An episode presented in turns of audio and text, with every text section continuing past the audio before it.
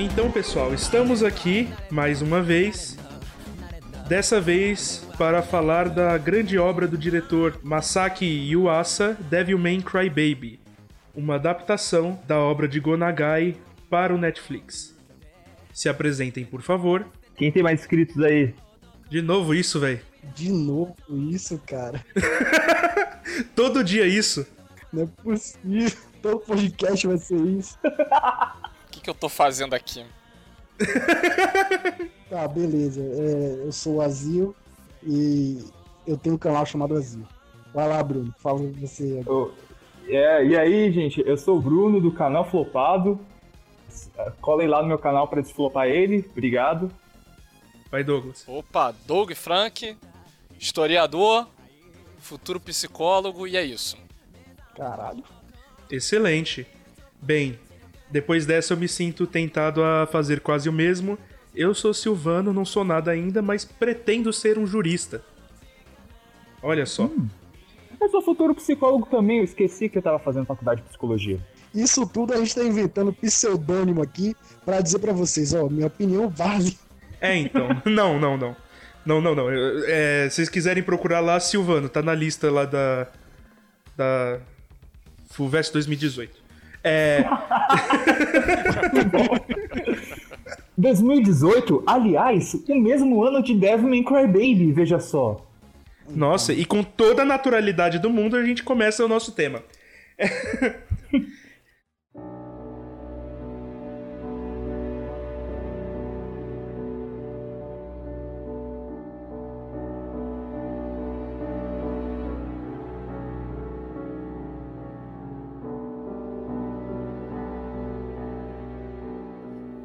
gostaria de iniciar esse assunto dizendo que eu odeio essa abertura de Devilman. Pra todo mundo Sério? me odiar de vez. Essa música. A, a música cantada, você tá falando. Não, não. A, a música, só, só um toque dela. É, A, a cantada eu gosto. Hum. Não, a cantada é da hora. Ah, eu só vi uma vez a abertura, então tá tudo bem. É, pulei a abertura sem dó também. Tipo, eu acho que ela causa desconforto, essa abertura. Que ela é meio. Quem aí tem sinestesia? Ahn, ah, não, não tenho. Só eu, então. É, então, sinestesia, pra quem não sabe, você tem os sentidos misturados, você ouve cor. Eu, quando eu ouço a música de Devil May Cry Baby, eu sinto é, como se eu estivesse preso numa caverna e, e, tipo, é muito sufocante. E eu acho que é meio que essa vibe da, da abertura de Devil May Cry Baby.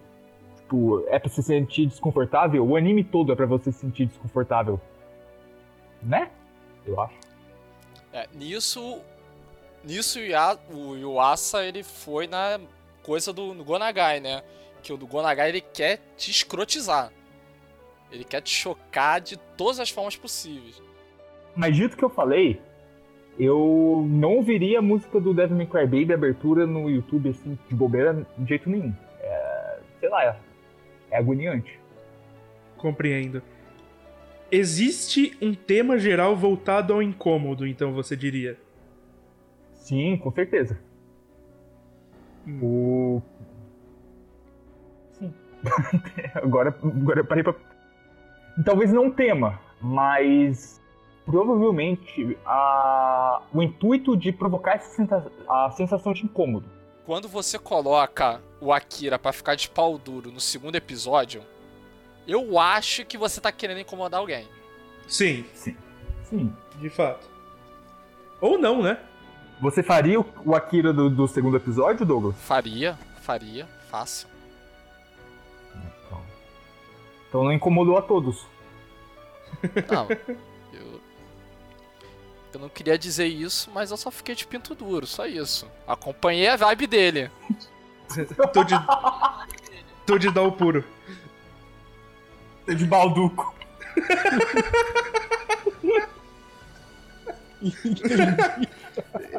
Tá. Então, é nessa vibe que a gente começa, maravilha. Entendi. É. certo. É, Devil May Cry Baby é uma adaptação de 2018 e ela chegou um pouco tarde, né? Já havia um tempo em que os fãs de Gonagai eles pediam uma adaptação que fosse mais fiel ao espírito do mangá, embora a gente tenha tido isso em alguns filmes, a gente nunca teve isso em animação. E essa adaptação, eu acredito, ela consegue adaptar bem o espírito do mangá, embora ela tenha certas liberdades é, poéticas, liberdades criativas do, do diretor, principalmente na, em questão artística. Vamos, parafraseando o nosso santíssimo Leonardo Kitsune, é, é um anime do diretor, né? Tipo, não é um anime do Gonagai.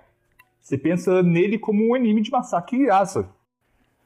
Não existe... Acho que o rap não era uma coisa forte no, na década de 70. Foi 70 que Devilman Crybaby foi feito. É aquelas épocas antigas lá que a gente não era vivo, né? Então, o rap não era um elemento forte e ele não adaptou, ele não adaptou o rap, ele colocou o rap ali no, no Devilman. Fantástico.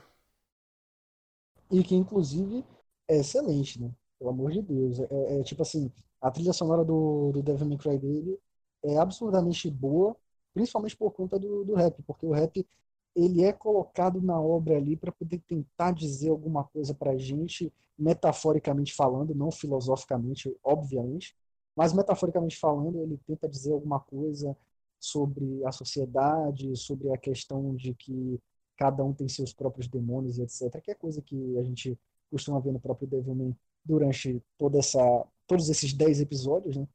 Principalmente o episódio 8, é o 9, mas a gente vai chegar lá. E eu acho que o rap é tipo assim, uma das coisas mais importantes, tipo top 3 mesmo. Não sei aonde ranquear nos três, talvez a animação em primeiro lugar, mas o rap tá em top 3 das coisas mais importantes ali no Devil May Cry Baby, porque ele diz muito do que a obra está tentando passar pra gente. Sim.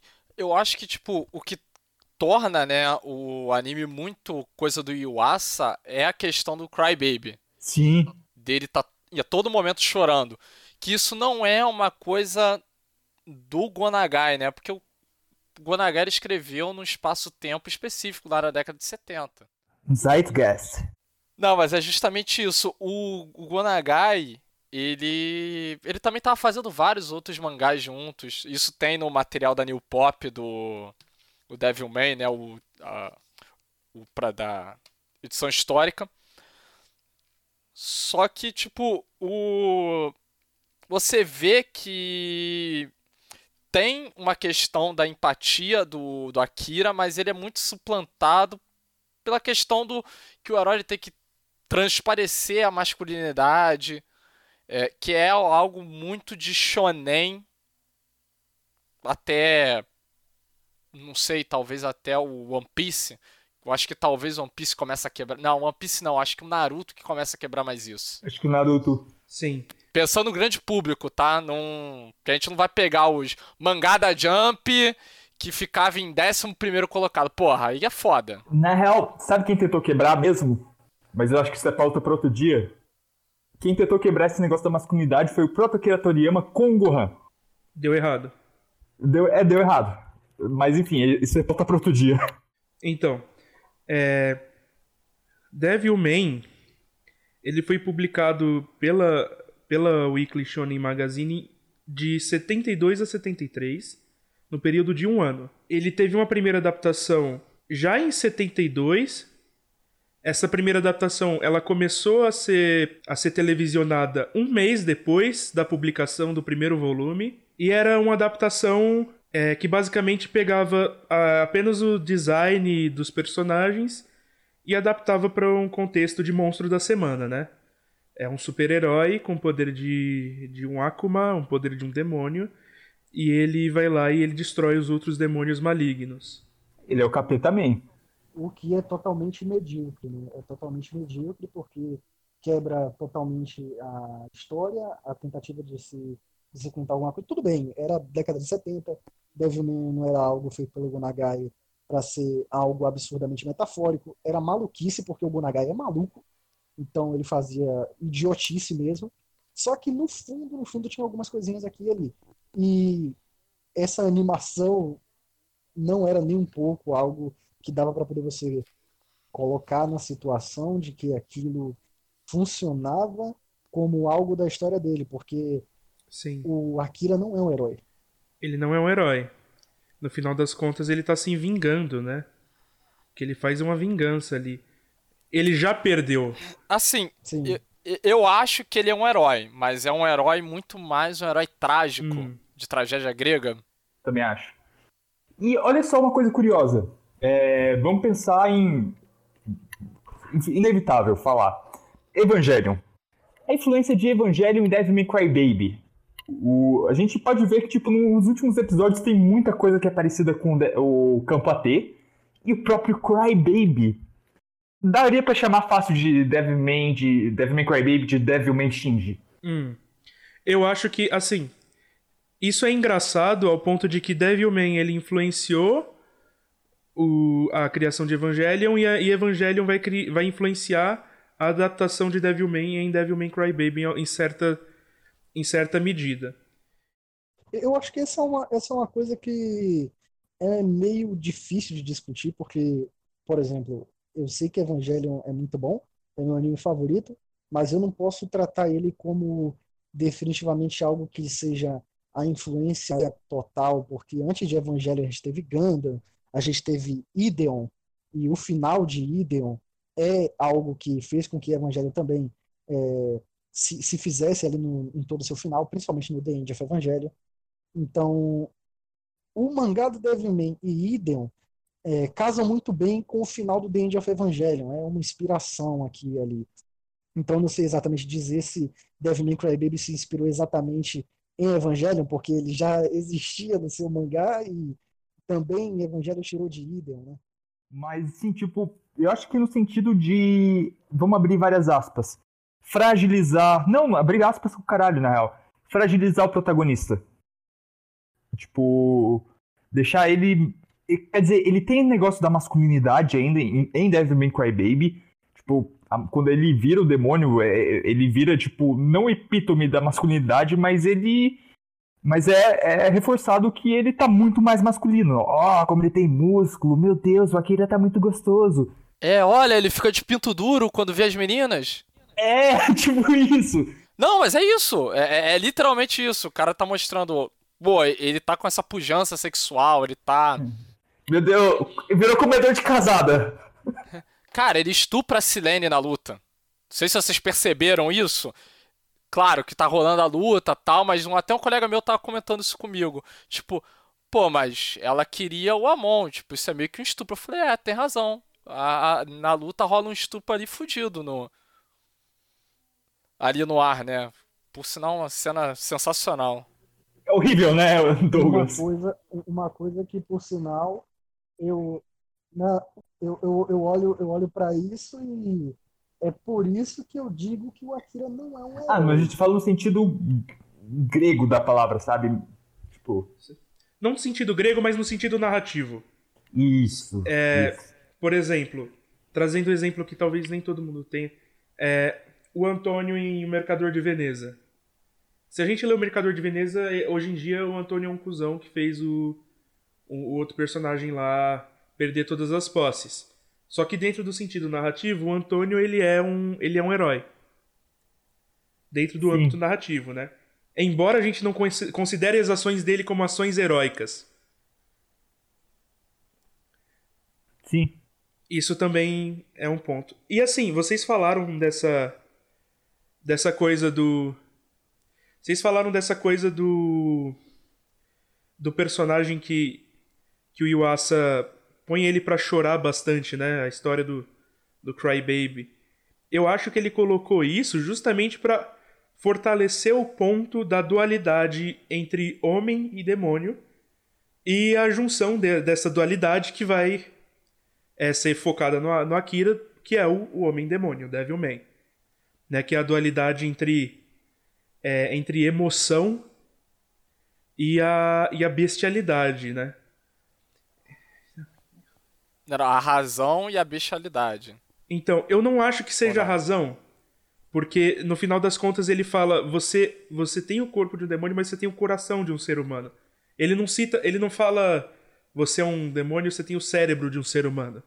Ele fala de coração e, e todas as questões que, que passam pelo, pelo fator puramente humano do, do Akira é relacionado à emoção. Ao fato dele ter, de ser uma pessoa extremamente empática. Sim. Mas emoção não vem de algo psicológico? Olha, Razão também. não necessariamente.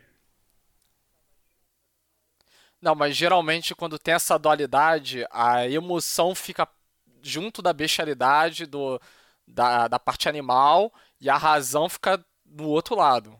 É, tipo, id, id e ego, superego. Sim, aí. Platão, Pla- Platão vai lidar com isso também. O... Será que a gente consegue dividir essas essas facetas que Devilman apresenta dentro dessa desse trio freudiano? O id, o id seria o quê? O id seria o, o demônio. Facilmente os demônios. Facilmente. O ego. Eu acho que o ego é a humanidade e o superego é o. É o. Capeta lá, ó. Também é o demônio, né? Mas eu acho que ele que vê acima de tudo. O. Satã. o que É. O Satã mesmo, né? O Lúcifer. Ele seria o superego. Talvez.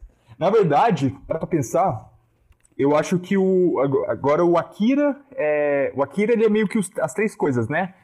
E tem três entidades regendo ele, tipo, pensando nesse trio fre- freudiano, né? Superego pelo. pelo Ryo. É Ryo o, o loirinho? O, o Ryo, superego. O ego é a conexão dele com a humanidade, que daí é a Miki. Ou é a Miku? É a Mickey. E o, e o id pelo próprio Amon. Uhum. Você fala isso num, num ponto, ponto geral, né? É que eu queria dizer na, na psique do personagem, sabe? Sim, não, tô falando do, do, do personagem mesmo. Uhum. Certo. Tipo, mas assim, eu tô, eu tô, tô especulando assim, veio da minha cabeça agora e eu posso estar totalmente errado e, e provavelmente tô. Eu acho que o Douglas tem mais propriedade pra falar do que eu. Ele tá mais avançado. Não, não, tô no, não, tô no primeiro período. Ah, então tamo junto. Então, é, eu, a- eu acho que a que o Yuasa ele, ele acentua essa diferença entre entre uma coisa mais emocional que tem a ver diretamente com a empatia e uma questão mais, digamos assim, relacionada ao corpus, né? Uma- questão mais relacionada a uma vontade e ao impulso. Então, o demônio ele é um impulso. É você domar o impulso, você alimentar o seu superego, digamos assim, fazer com que ele dome o impulso, dome o id, dome o demônio, é, é o caminho para você chegar no, no, no homem demônio, né? no Devil Man. E não ser domado e se transformar num demônio completo. Não, eu, acho que talvez seja uma perspectiva até mais Nietzscheana de você se deixar, né, tomar por essa animalidade e, e viver a vida com aquilo, sabe? Você não, você não ter as amarras do, do que seria, né, a, a ética do, dos escravos, né? A moral dos escravos. Sim. Você passar por esse caminho e, e superar Sabe, vir, vir os problemas e você continuar seguindo em frente sem, sem se esmorecer. Eu acho que talvez tenha uma perspectiva mais do Nietzsche aí.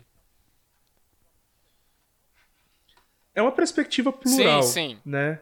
Tem várias, parece que tem várias influências, influências ocidentais aí, que é, que é o que a gente tem contato diretamente.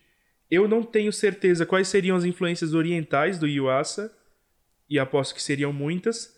Eu acredito que a principal influência oriental que tem nesse anime é uma influência que, na verdade, ela vem direto do Gonagai, que é a forma de representar os demônios, né? Não é uma forma cristã diretamente, fora o Amon. E o Lúcifer, né?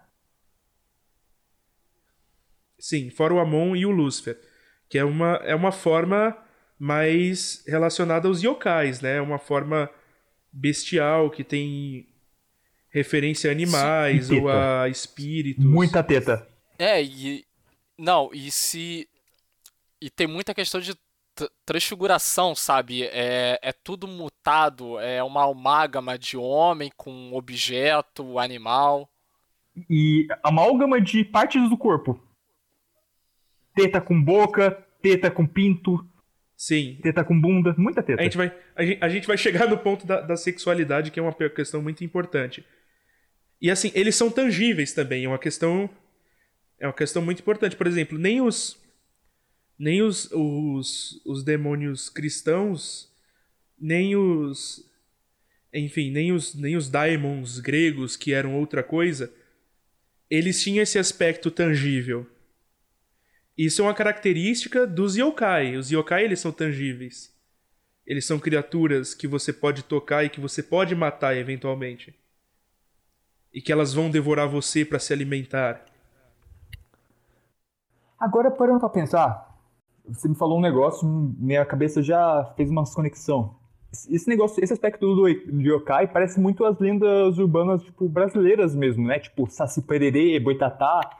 Não é curioso que os, os berços dos demônios eh, seja na floresta amazônica? Eu acho que eu acho que é na floresta amazônica por conta da, da, caracteri- da, da característica do exotismo. Basicamente, porque é uma coisa citada rapidamente. Sim, sim, e o Gonagai já tinha carregado isso, acho que do Demon Lord Dante, né? Que é meio que um proto-Devilman. Sim. Hum. Tá. Então. Fora o Amon, as características dos, dos demônios elas são muito relacionadas aos yokais. É, por sinal, voltando ao Amon, o Amon ele realmente tem muita coisa de demônio cristão mesmo, de perna de bode, chifre, né? Mas o chifre dele é meio estilizado, mas ele tem um chifrezinho, A mão- asa de morcego. Eu- engraçado, eu já ouvi Amon no. Enfim, as culturas podem se misturar, né? Mas eu ouvi Amon no. Tem Amon Ra, tem o Amon no, no Mag, tem um Amon também. Será que é um tipo. é, Vamos dizer assim que, que o cristianismo pegou o Amon de outra cultura para demonizar ele? Sim, sim, isso é muito comum. O Beelzebub era sumério, eu acho. Sim, Baal Zebub. Era o Baal. Sabe o Ah, Baal? Tão citado. aí, a- é, aí rolou essa distinção, né? Fico- tem- é, existe o Baal e existe o Beelzebub também. Então, o Amon, da. na demonologia, ele é, um set... ele é o sétimo demônio da Goécia. Olha só. Ele é um demônio meio lobo, meio serpente. Então, assim. Ele. Ele é um demônio. Ele é um demônio. E. Ele pode. Ele pode ser tanto uma, uma associação com, com Amon quanto com. Com o. Com o Baal Kamon, né? Que é, um, que, é um, que é um deus de Cartago. Deus fenício. Rapaz, quanto como, quanta cultura tu tem, hein? Porra. É, é, vamos, vamos, vamos, vamos, vamos- vamos colocar isso à prova nos próximos podcasts. É. Ela, ela vai acabando, sabe? Ela vai se esgotando. Quando chegar no episódio 5, você vai ver que não vai, eu não vou ter mais nada pra falar. É, E eu que tô calado até agora. então, Rapaz. relaxa, sua hora vai chegar. É, certo, agora, assim. O Akira, ele representa essa junção entre, esses, entre esses, essas duas facetas opostas. Que é uma faceta da bestialidade e a faceta do coração, a faceta da empatia. É por isso que ele chora. Inclusive quando ele já é um, um Devilman, né? E. Ele chora de pau duro. Sim. Não, é, a, é a única característica que mantém dele. Olha. É, sim, é a única característica que mantém dele. Vocês já viram aquele filme É, é o Fim? Tem uma cena muito engraçada que o cara fala: eu sou, eu sou um perdedor, eu só fico chorando e me masturbando, chorando e me masturbando. São lágrimas saindo do meu pênis. Tá, eu vou Nossa, ter que não me cortar isso aqui. dessa cena. Com certeza. Tá, eu vou ter que cortar isso aqui. É. Não coloca, pô. Beleza. Então, e, e parece que todas as referências, é, digamos assim, a todo arcabouço demonológico ou toda, é, toda literatura bíblica, ele é, é, bastante, é um pouco limitado, né? Limitado a um certo a um certo espectro do tempo, a um espectro quase medieval. E é, isso também se reflete no, nos anjos, né? Quando ele vai apresentar os anjos e quando ele vai apresentar o Lúcifer, que é o. Se você está ouvindo esse podcast até agora e não assistiu Devil May Cry Baby, me desculpe. O que, que mas você tá você tá fazendo aqui? É, o que, que você tá fazendo aqui? É, o amigo do Akira, do comecinho, a criança psicopata que quer matar o, matar o gato com estilete, ele, ele é Lúcifer. Reencarnado no corpo de uma criança. E... E ele descobre isso, e ele descobre que a toda busca dele ali em criar o Amon, em criar um Devilman, em fazer com que as pessoas saibam da existência dos demônios, é para que ele consiga é, estabelecer o seu domínio na Terra. Uma segunda vez, uma segunda, por uma segunda tentativa. É, e ele tem uma aparência, a aparência angelical dele é uma aparência de várias asas, com um grande círculo dourado nas costas e uma aparência andrógina. Eu acho o design dele na forma demônio a coisa mais sensacional que tem. Sim. É um, é um ser de forma andrógina. É, Ele tem os dois sexos. É, é perfeito demais. É quase que aquele conceito alquímico do ser perfeito, né? Uma das Magnum Opus. Sabe o que é Magnum Opus? É obra-prima. Sim, mag... é que vem, da, vem da, da ideia alquímica, né? Magnum Opus seria a obra é, a obra final de um alquimista, que seria criar um homúnculo, criar a vida, é, fazer o elixir da vida e fazer a pedra filosofal. Eu acho que é um design que tem muito a ver com essa ideia do, do ser perfeito, que é a junção dos opostos, sabe? Sim. E que não tem nada a ver com, com o conceito bíblico, por exemplo, de Jeremias ou, ou em certas partes de Levíticos, do que é um anjo, né? Porque na Bíblia o anjo aparece descrito como um bebê no centro de vários anéis, e esses anéis têm olhos. Ou, por exemplo, um, grande enxame de asas em volta de, de um corpo que é é, são vários olhos intercalados. Enfim, visões quase horrendas. Mas ele é bastante relacionado com a visão moderna do que é um anjo, né? Que é, que é o ser alado de várias asas é, e, e que ele não tem, não tem gênero. Então ele ou ele seria uma junção dos gêneros ou ele não teria nada. O Yuasa ele faz uma escolha artística, que é uma escolha artística que tem referência, né? Uhum. Que é a escolha artística de colocar os dois gêneros no mesmo personagem. E isso é fantástico. Ele é obrigado a fazer isso, porque o Ryo basicamente está coexistindo ali na Terra. Então, como ele não é exatamente um ser que não veio para a Terra, um ser que é, que, que é sobrenatural, né? Então ele tem que ter os dois sexos. É tipo, não sei exatamente como as pessoas vão lidar com isso aqui que eu vou falar agora, mas é como o Kaoru do Evangelho. Ele, ele, é um, ele é um anjo. Tudo bem que ele é um anjo. É, spoiler de Evangelho, foda-se. Ele é um anjo. Mas, de qualquer forma, ele veio para a Terra. Então, vindo para a Terra, tem que se transfigurar como tal. Tem que se transfigurar como se fosse é, com, é, com gêneros, com gênero tanto masculino como feminino, para poder ser alguma coisa na Terra, porque a Terra tem rótulos. Nós, nós somos rótulos. É, somos todo mundo que está aqui nessa cal agora, né, que está conversando aqui nesse podcast, somos homens. Né? Então, nós temos esse rótulo. E um ser sobrenatural não teria. Então, o Ryo basicamente é obrigado a ter porque ele veio para cá e também vocês já falaram bastante sobre a situação de que vocês acham de que não, que não tem nada é, sobre a Bíblia em Devilman, mas eu acho que tem sim, tem bastante sobre isso, principalmente a questão do, do anticristo.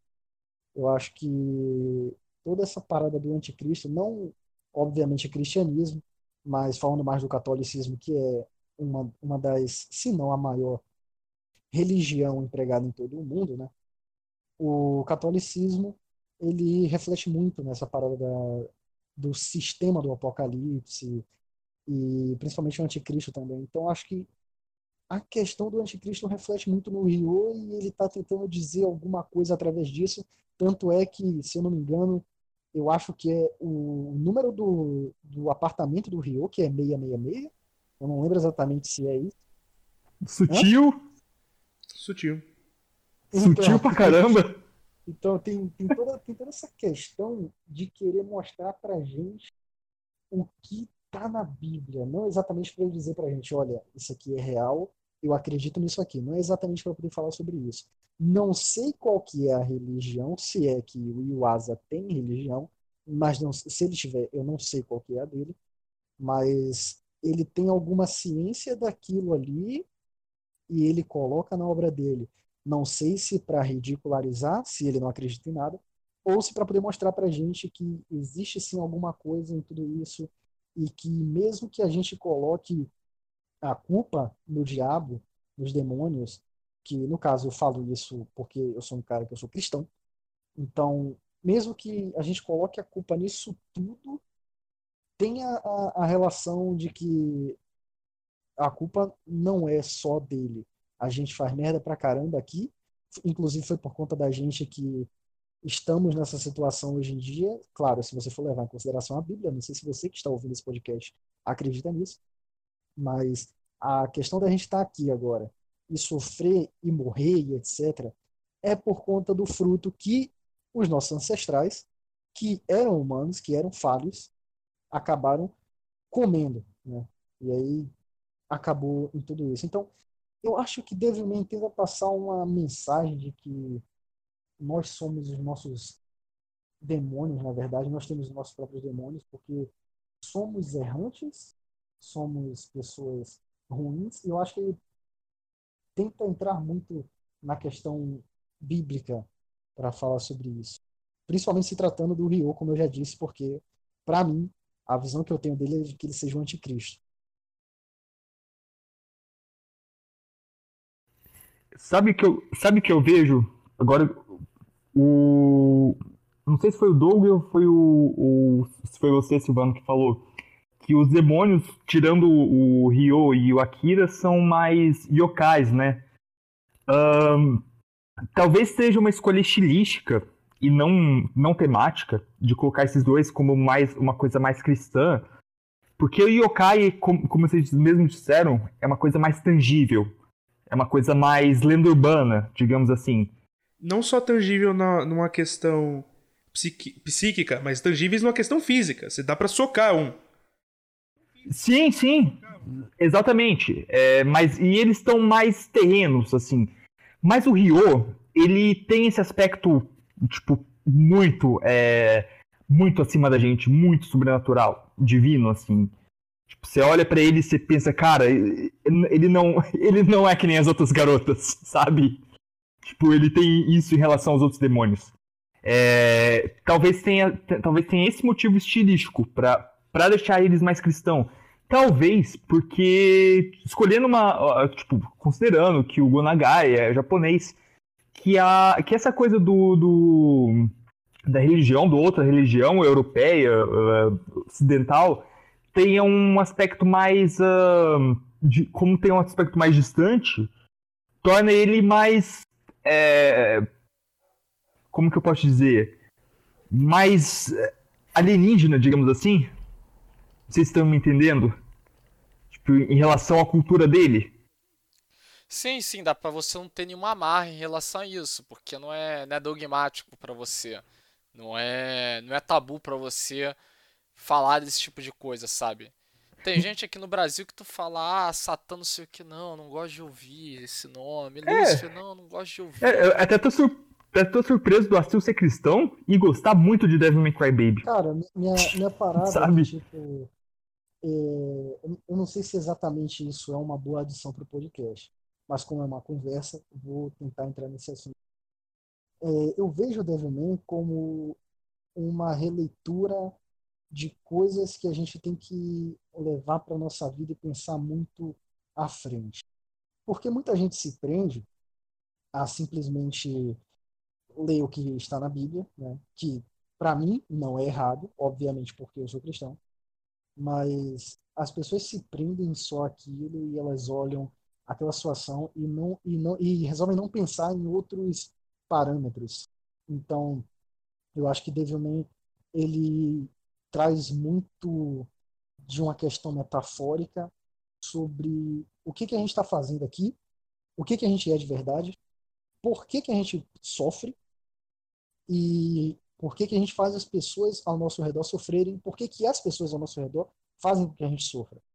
É tudo uma questão de um, um peso, um sentimentalismo muito grande que eu vejo dentro do, do Devilman. E isso colide muito com, com a minha religião, no caso, né? Não questão de religião, porque eu digo que eu sou cristão, mas eu não concordo muito com o que muitas igrejas fazem. Então, a minha parada é acreditar em Deus e ler a Bíblia. É só isso que eu faço hoje em dia. Então, eu vejo muito do que tem ali escrito. E quando eu assisti Devilman, eu me deparei com uma série de coisas que são muito profanas, obviamente, mas é para você ver o profano, é para você se sentir desconfortável, como a gente começou o podcast falando sobre isso. Então, eu vejo ali o desconforto, eu olho para aquelas cenas desconfortantes e eu vejo, tá aí, é isso que a gente faz, é isso que a gente é. Se a gente sente desconforto em ver esse tipo de coisa, por que, que a gente continua errando? Por que, que a gente continua fazendo tanta merda? Então, eu consigo tirar uma reflexão absurda de Devilman e é por isso que ele é um anime incrível para mim. Eu acho Devilman sensacional. Pô, você falou uma coisa. Uma coisa. é que ele falou uma coisa muito interessante, cara, sobre, tipo, é a gente que faz e. tem muito da, da parada da caçada das bruxas, né? Tipo, do, do Devilman. Eu acho isso uma coisa bem contemporânea, principalmente. Assim, não tá o pandem- exatamente o pandemônio igual de Devilman, a situação atual que a gente tá no, no, no, no mundo, mas Sabe aquela coisa da. Eu tava pensando, sabe essa coisa de suspeita de que qualquer um pode virar demônio? Não é muito. Não é muito atual, tipo, qualquer um pode estar com corona? Não, não é. É, eu acho que a metáfora é, é meio que diferente aí. Acho que a metáfora é que qualquer um podendo ser o demônio, então todo mundo é ou ninguém é. Então é uma questão de, tipo, qualquer pessoa que fuja um pouquinho da normalidade, é, ela pode ser um demônio, então eles fazem essa perseguição a essa pessoa que foge um pouco da normalidade, ao ponto de que a linha da normalidade fica tão tênue que não sobra ninguém. Sim. Não, e que acaba sendo uma, uma crítica a racismo, a xenofobia. Sim, sim. Ah, mas, mas com corona também tem um. Tem, tipo. Tem, não, sério, tem um pouco disso, assim, tipo, ah. é- Tem. Todo mundo fala que veio da China, que a China é culpada de tudo. É. Tipo, Comentando, eu, eu acho que sim, sim, dá pra gente fazer esse paralelo. eu não digo, eu não digo que, que, que é isso, né? Óbvio que não. Acho que é muito mais ligado à questão que o Doug falou, né? Tipo, de xenofobia, racismo, etc. E da, da questão da normalidade. Mas é, eu, eu considero Devil May Cry Baby nessa época que a gente vive agora, que a gente tá num, numa espécie de uma cer- surto coletivo muito atual. Então, os dois primeiros episódios de Devil May Cry Baby, nos dois primeiros episódios você tem a aparição do, do grupo lá que faz é, rap no cais. E durante essa primeira aparição, se você prestar bem atenção, a única coisa que eles fazem é se aproximar da Mickey, fazer um rap e perguntar pra ela se ela gostou. A primeira, aí depois disso, presume-se que eles estão fazendo alguma coisa de errado, aparece o Ryo e dá um tiro, dá um tiro no cais. Vários tiros, né, com a, com a submetralhadora. e, e ele vai embora. No outro dia, No outro dia e no outro episódio, no episódio número 2, aparece o Akira e derruba aquele grupo inteiro dentro da água. Aquele grupo que estava no cais. Em um dos cortes, o Yuasa ele foca na parte em que o Ryo tinha atirado e você vê que eles tinham consertado o cais. Ou seja, é uma galera de boa, eles estão ali só fazendo. só, só cantando, tipo. Só fazendo a arte deles. Eles estão de boa e chega o pessoal agredindo por uma questão de preconceito puro. É, o, o racismo, principalmente com a cor deles, porque é, tem, tem, muito, tem muito disso no, no Devil May Cry Baby, né? a gente pode observar bastante que não só a música, que já é característica de um povo negro, mas também existem negros ali no meio. Eu não lembro se todos os três, e eu não lembro se são três ou quatro. Eu acho que todos eles são japoneses, mas, mas tem, cara. Mas tem negro ali. É, tem, tem.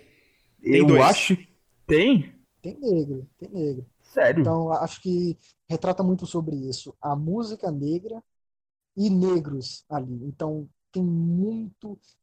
Tudo bem, não é muito bem aprofundado, eu não vou ficar é, lambendo o saco do Yuasa aqui, né? Não é muito bem aprofundado, não tem, nossa, algo que você vai refletir pra caramba pensando naquilo ali, mas ele deixa sutilmente ali, subentendido. Se você viu, você entendeu, beleza. Se não, tudo bem, pode passar também. Mas tá ali, de alguma forma. Sim, sim. Dos quatro, três são negros e esses quatro fazem uma complementação à história incrível pelas músicas deles. É, é, as músicas, além de serem muito boas, elas elas estão contando parte da história, elas estão passando alguma mensagem. É, essa é uma das, das partes que passa pelo preconceito, depois toda a questão da caça às bruxas, como o Bruno falou toda a ideia de precisamos perseguir os demônios, até o ponto de acabarmos perseguindo uns aos outros, é, e nós mesmos nos destruirmos sem precisar da ajuda dos demônios. E trazendo de volta uma coisa que, que, o, que o Asil falou, é sobre a ideia do, do papel do Ryo, né? do papel como, como anticristo. E eu acho que eu discordo desse ponto, cara. Porque, assim, claro, da, da, minha, da minha posição de não cristão. Porque isso tem muito a ver com a parte é, da, do, do ramo da escatologia cristã, sabe? Que é o ramo que vai tratar com, com o fim do mundo. Que vai lidar com o fim do mundo. Claro, é um ramo majoritário hoje em dia. Mas eu não sei se, se precisamente o Rio ele representa isso. Eu acho que essa seria uma representação que, ca que caberia mais ao Akira do que ao Ryo.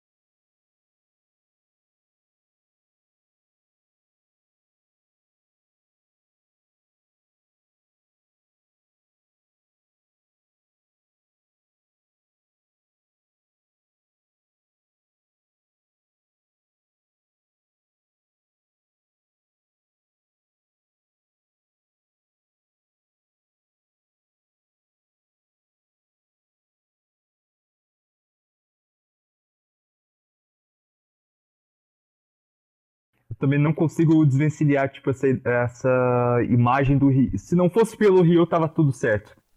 Ele foi, o, ele foi o catalisador de tudo, desde o começo. Vocês lembram da grande catarse do Rio? Do grande momento dele? O grito no apartamento? Faz um tempinho, cara. Quando Deus decide intervir. Ryo tá lá com todas as peças no tabuleiro, é, lidando com tudo de uma forma muito, é, muito tranquila, e de repente ele vê um barulho. E ele descobre que os navios que ele estava é, que ele estava enviando, eles tinham sido destruídos por um raio que tinha caído do céu. Um grande raio branco que faz uma grande redoma é, branca e amarela aparecer e ele grita de terror. É, aquilo é, obviamente, uma intervenção divina, né? É Deus falando não. Longe demais. É, você está indo longe demais. Tanto é que a estratégia dele muda a partir daí e ele diz: bem, se eu não posso ativamente destruir essas pessoas, eu vou deixar que elas se destruam. E é aí que entra, é aí que entra o caso de que a gente não olha a nossa própria situação, como eu já tinha dito. Ninguém enxerga que nós mesmos somos o, o, o maior problema do mundo. Né? Eu sou o maior problema da minha própria vida. Vocês são os maiores problemas da vida de vocês. Né? A gente pode mudar a nossa situação quando a gente quiser. É só você realmente querer e ir a fundo para poder fazer esse tipo de coisa. Mas enquanto você não der o primeiro passo, não tem como você reverter a sua situação. E eu acho que isso colide muito. Condição em termos. Condição, você diz em termos psíquicos, né? Espirituais. Sim. Também, também. Eu acho que muita coisa que a gente faz. Não, não, não só isso, mas o que Devilman tenta passar é que tudo que a gente faz que é ruim é culpa da gente, cara. Passando por todo esse ponto, né? Da ideia de que você tem ali é, o arauto do, do apocalipse e ele vai ele vai fazer um pandemônio no planeta você tem nos, nos episódios finais um pequeno esforço para tentar reverter isso né e esse esforço não é um conflito direto com esse arauto, mas uma tentativa de demonstrar compaixão. Que é o caso da, das duas das duas Mickeys, é o caso do próprio Akira se apresentando para ser apedrejado no lugar das pessoas que estão amarradas em postes. Ele tenta superar essa questão não pela força, ele não vai direto dar uma porrada no Ryo e salvei o mundo. Ele vai tentando ali num microcosmo, tentando mostrar que calma aí, tipo, não deixem que esse demônio domine vocês. Não deixe que esse demônio domine vocês. Ninguém solta a mão de ninguém. Ninguém solta a mão de ninguém. É, mantenha o coração humano de forma metafórica e literal, sabe? Mantenha o coração humano. E isso é uma mensagem interessante. Manter a empatia. Só que ele falha. Ele falha e ele mesmo é, se desvencilha dessa ideia quando ele chega é, de volta na casa da, da Mickey. A casa está pegando fogo e tem a cena mais pesada para mim desse anime inteiro, que é as pessoas com partes de seus corpos é, em espetos enquanto algumas pessoas estão comemorando a morte delas. Não, não só dela, todo mundo que tava ali foi esquartejado também. Posso contar uma, posso contar uma parada? Eu achei esse anime com a minha irmã, Devil May Cry Baby. A gente tava assistindo paliativamente porque ele é meio episódico. Daí chegou no finalzinho, assim, começou a acontecer o pandemônio no mundo. Daí a gente começou a maratonar mesmo. É, tipo, não foi muita coisa que tem pra maratonar, né? Mas quando chegou no episódio 9, foi louco. Minha irmã viu essa cena, levantou e falou: não é, não é pra mim. E não assistiu mais Devil May Cry Baby. Ah, tá no final. Nossa, e o, e o 10 é tão mais tranquilo? Ela assistiu, ela assistiu, tipo, meses depois do 10, eu acho. Ela disse que não, mas eu, eu tenho lembrança de que ela assistiu. Mas enfim, ela não conseguiu. Ela falou: eu tô muito desconfortável assistindo esse negócio. Muito. Não, é, é porque passa. Porque o Devilman ele acaba tendo uma mensagem pessimista Sim. no fim. Não, mas ela. É, é... a, a, além da questão do ciclo, o, o Akira que tá a todo momento, primeiro lutando uma guerra particular, matando os demônios, e depois ele tentando mostrar que os homens demônios não são ruins, ele falha, mas não falha porque ele não tá se esforçando. Ele falha porque a humanidade é cagada. É, é, é uma questão que ele deixa claro, tipo assim, não, o, o, os humanos é que são os demônios. Tipo, não, não é só essas criaturas grotescas que matam gente, comem gente, não. É o ser humano que é escroto. O ser humano que. que é o lobo do próprio homem, é o, é o ser humano que. que é como a gente está falando, né? Ele é responsável pelos seus próprios problemas, sabe?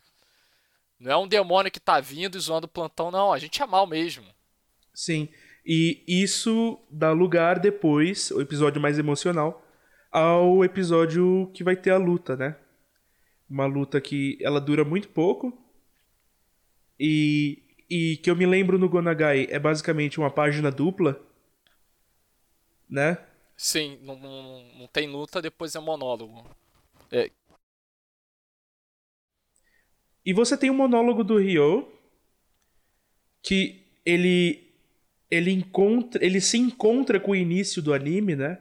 Porque parece que toda essa história é, um, é o grande monólogo do Ryo. E no final das contas, ele foi vencido.